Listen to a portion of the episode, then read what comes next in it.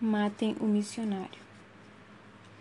Mais ou menos seis meses após a nossa chegada, os diáconos da igreja batista me disseram: Irmão Vingre, na próxima terça-feira, o irmão dirigirá o culto de oração. Isto foi em maio de 1911. Eu atendi ao pedido, li alguns versículos do Novo Testamento que falam sobre o batismo com o Espírito Santo e disse algumas palavras.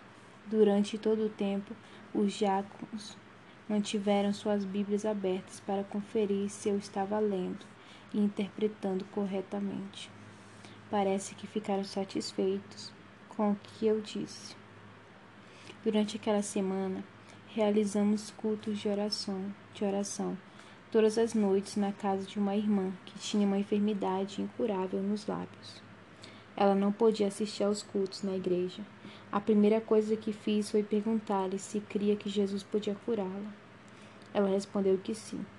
Dissemos-lhe então que deixasse de lado todos os remédios que estava tomando. Oramos por ela e o Senhor Jesus a curou completamente. Aleluia. Nos cultos de oração que se seguiram, aquela irmã começou a buscar o batismo com o Espírito Santo. O seu nome era Celina Albuquerque. Na quinta-feira, depois do culto, ela continuou orando em sua casa, juntamente com outra irmã. A uma hora da madrugada, a irmã Celina começou a falar em novas línguas e continuou falando durante duas horas. Foi, portanto, a primeira operação de batismo com o Espírito Santo feita pelo Senhor Jesus em terras brasileiras. No dia seguinte, a outra irmã que presenciara tudo foi e contou o que vira aos outros membros da Igreja Batista. O seu nome era Nazaré. Na sexta-feira, após o término do culto na igreja, Irmã Nazaré e outras irmãs vieram para o nosso culto de oração. Nesta mesma noite, Jesus batizou-a com o Espírito Santo e ela cantou um hino espiritual. Glória a Deus. Todas as demais pessoas que tinham vindo da Igreja Batista creram então que isto era obra de Deus. Todos menos dois, um evangelista e a mulher de um diácono. O evangelista que não quis crer ficou muito orgulhoso e caiu debaixo da influência do diabo. Já no domingo seguinte, notamos que ele havia sido tomado por um poder estranho, e isto era notado principalmente quando ele falava. Na terça-feira seguinte, ele mesmo convocou os membros da igreja para um culto extraordinário e não permitiu nem que o pastor falasse. Ele disse: Todos os que estão de acordo com a nossa seita, levantem-se. Dezoito irmãos se levantaram e foram imediatamente cortados da comunhão da igreja. O pastor, que, pe que pelo menos naquele momento demonstrou muita serenidade, orou a Deus no seu coração e pediu uma palavra. Abriu a, Bíblia e encontrou o versículo que diz: Pelo que saí do meio deles, e apartai-vos, diz o Senhor. E não toqueis nada imundo e eu vos receberei, e eu serei para vós, Pai, e vós sereis para mim filhos e filhas, diz o Senhor Todo-Poderoso. Segundo Coríntios 6, versículos 17 e 18. Estes dezoito irmãos saíram então da Igreja Batista para nunca mais voltar. Isto aconteceu no dia 13 de junho de 1911. Imediatamente passamos a realizar cultos públicos em vários lugares nas casas desses irmãos onde os batistas antes realizavam cultos. Já se haviam completamente seis meses que estávamos no Brasil. Jesus nos tinha abençoado maravilhosamente. Nós orávamos por enfermos e eles eram curados. Testemunhávamos a pecadores e eles aceitavam Jesus como Salvador. Passado, passado algum tempo, fomos ao grande rio Guamar e ali batizamos em suas águas lamacentas vários irmãos novos convertidos. O caminho para o lugar do batismo passava por uma floresta e alguns trechos de, dele a lama quase chegava aos nossos joelhos. Mas foi glorioso quando dobramos os joelhos na lama, à beira do rio, junto com, a, os candidatos e oramos ao Senhor agradecidos por aquelas almas conquistadas para o seu reino. Foi realmente maravilhoso. Depois de uma rápida viagem, voltei a Belém no dia 13 de novembro e batizamos mais quatro novos convertidos. Fiz também outras viagens ao interior, quando batizei vários irmãos. Na volta, realizamos outros batismos em Belém. Vários irmãos também foram batizados com o Espírito Santo.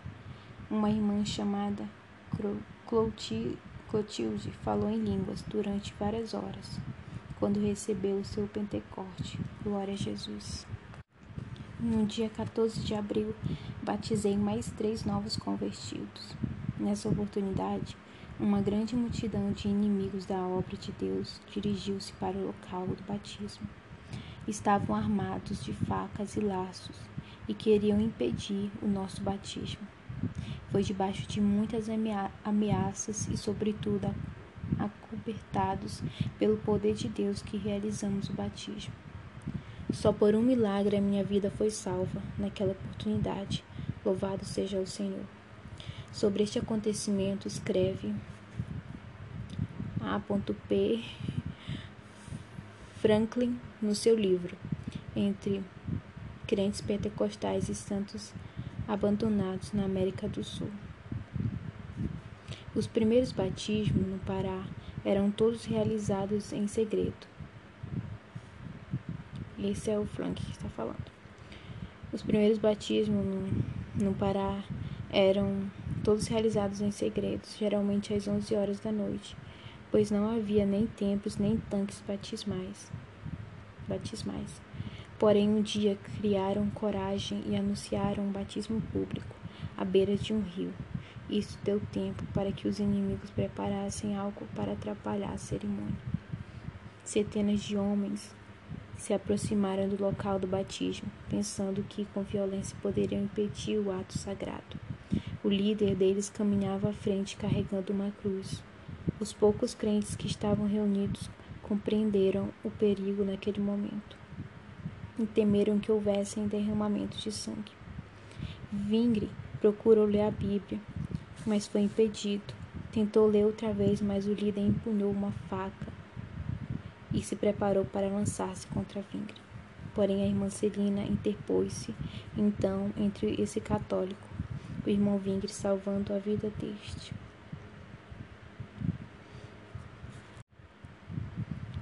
Um outro católico um homem velho gritou então: Chega, deixem que eles realizem a cerimônia.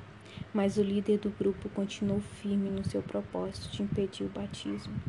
Vingre disse então aos inimigos: Eu faço somente o que Jesus quer.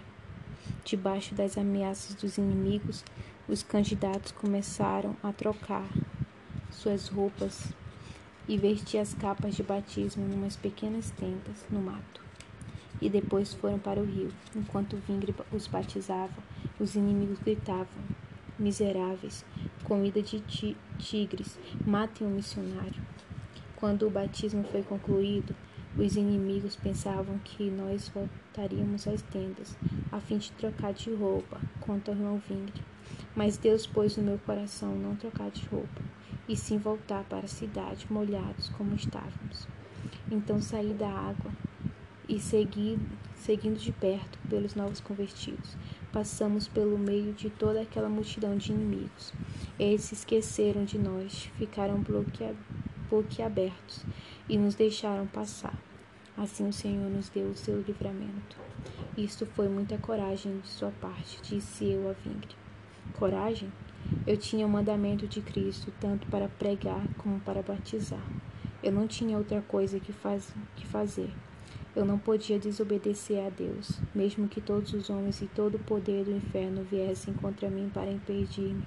Nós temos de primeiramente obedecer a Deus, pois assim nos ensina a Bíblia. Respondeu ele. Glória a Deus. Naquele momento vi como o sangue subiu ao rosto de Vingre. Seus olhos brilhavam e senti como seu coração palpitava. Permaneci em Soure, Soure um mês inteiro. Voltei a Belém no dia 12 de maio. Esse aqui já é Vingre falando. E realizei vários outros batismos. Depois de um último batismo interior, realizado em um pequeno igarapé, bem dentro do mato, voltei a Belém de trem. Naquele dia comecei a sentir uma dor terrível nas pernas, e durante vários meses só pude caminhar devagar e com muita dificuldade. Febres e cães selvagens. Disseram-me que eu estava com uma das variedades de uma doença chamada berimberi. Eu a havia contraído no mês de agosto, quando viajei para Tajapuri e lá fiquei o mês inteiro. Então voltei a Belém já com muita febre. Seis dias após minha chegada, a inchação subiu até meu peito, de tal forma que senti dificuldade de respirar.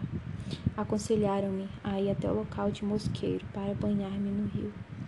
Fui e senti-me um pouco melhor da inchação, mas deu-me uma tosse tão grande que eu quase não podia ficar na cama durante a noite.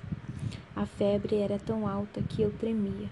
Esse quadro continuou durante quase quatro semanas, período em que permanecemos em Mosqueiro. Mesmo assim, pude realizar alguns cultos ali. Aleluia. Os inimigos da obra de Deus nos perseguiram muito durante aqueles dias. Certa noite apedrejaram a casa onde estávamos reunidos, reunidos, mas o Senhor nos guardou e ninguém saiu ferido. Numa outra noite planejaram matar-me e queimar a casa. Uma irmã nos veio contar o que eles estavam planejando fazer. Uma grande multidão se reuniu em frente da casa. A irmã que tinha vindo nos avisar me aconselhou a fugir, e foi isso que eu fiz. Saí correndo por trás da casa. Atravessei o pátio e entrei na selva, onde me escondi. Eu me sentia tão fraco que tinha de andar engatinhando. Caminhei dessa maneira, dentro do mato, até encontrar uma casa, e ali dormi aquela noite. Os inimigos haviam trazido consigo cães de caça, que foram postos para farejar minhas pisadas, mas Deus não permitiu que eles me achassem. Glória a Jesus. Deus desfez esse lado e não permitiu que eles fizessem mal nem a mim, nem aos outros crentes. Eu mesmo, que só podia andar muito devagar, recebi força de Deus para escapar dos inimigos naquela noite. Glória a Jesus. No dia seguinte, regressei de barco a Belém e tive de ir para a cama com uma uma febre altíssima. Sentia-me como se fosse morrer. Eu estava todo inchado e não pude dormir durante três dias e três noites. Sentia uma dor horrível no corpo. Naquela, na quarta noite, Deus me ajudou e pude dormir um pouquinho. Então dobrei os joelhos em meio a toda a minha fraqueza e agradeci a Deus por ter me ajudado a dormir um pouco. Os irmãos oraram muito por mim. E o Senhor ouviu as suas orações e me curou completamente, sem necessidade de remédios ou médicos. Uma, numa determinada noite, comecei a urinar numa tal quantidade que fiquei admirado. Isso continuou por dois dias. Então notei que à medida que eu urinava, a inchação do meu corpo desaparecia. As pernas, que antes estavam muito, muito grossas, ficaram finas como palitos. Percebi que meu corpo passara por uma grande transformação. Eu continuava me sentindo tão fraco que era com dificuldade que atravessava o quarto. Porém, gradativamente as forças voltaram. O Senhor restaurou minha saúde conforme Tiago 5,14. Pouco tempo depois, o Senhor tornou a me dar forças para trabalhar novamente e dirigir cultos. No final de novembro, eu estava completamente curado. Louvado seja Deus. Meu sofrimento durara de junho a novembro. Eu já estava tão acostumado com a dor que ela passara a ser quase natural para mim. Mas o Senhor me curou. Foi um milagre tanto para mim como para os outros. Jesus é o melhor de todos os médicos. Louvado seja o seu nome. Glória a Deus. Milagres de cura divina. A obra de Deus continuou e Sua palavra continua a ser confirmada a cada dia com milagres e maravilhas. O irmão foi curado de uma enfermidade muito grave na, na perna. Uma irmã foi curada de uma doença considerada incurável nos lábios. Outro irmão, que sentia uma dor de cabeça há 10 anos, também foi alcançado pela cura. Um homem paralítico que estava moribundo e não podia e não mais podia falar, foi curado e passou a participar dos nossos cultos. Uma criança que estava quase morrendo de uma tanta febre também foi curada. Um homem muito idoso que sofria de hérnia há nove anos também foi alcançado pela cura divina.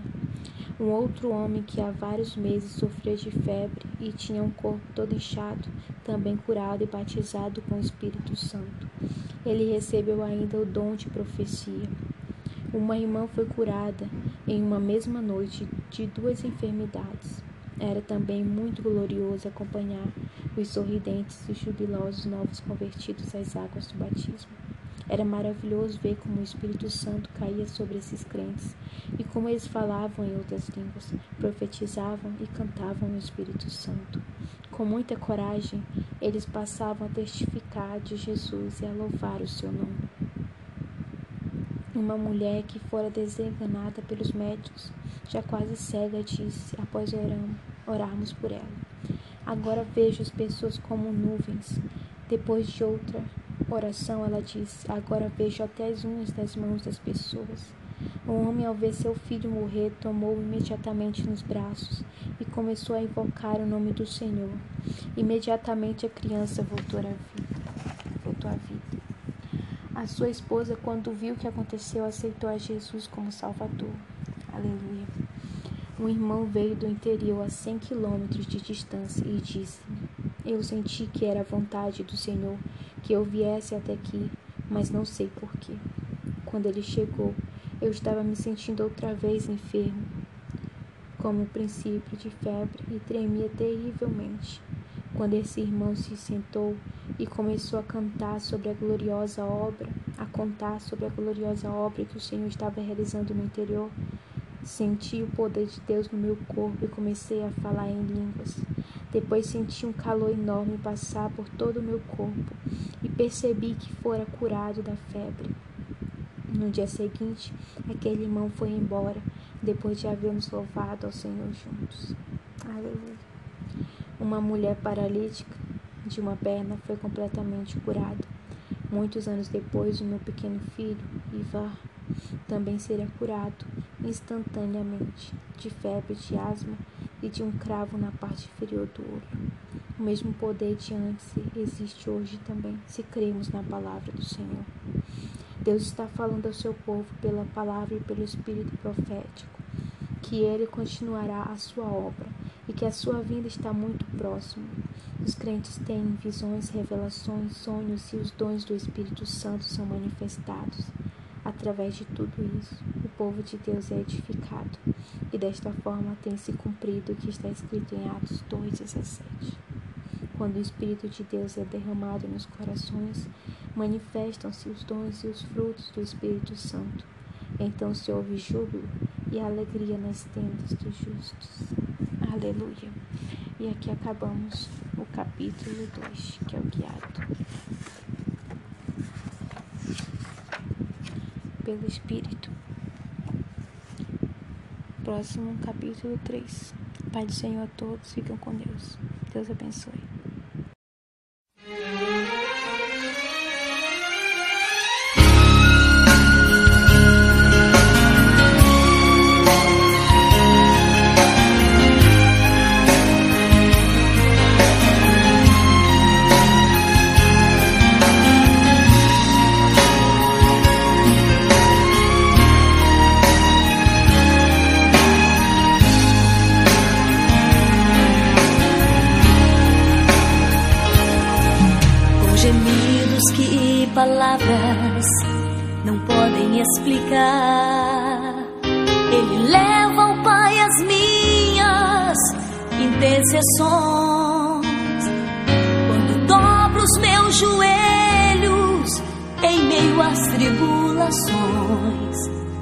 Ele ouve o gemido do meu coração.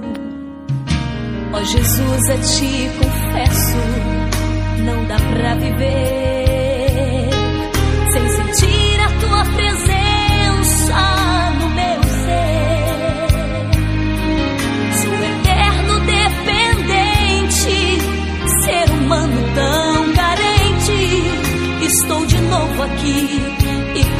de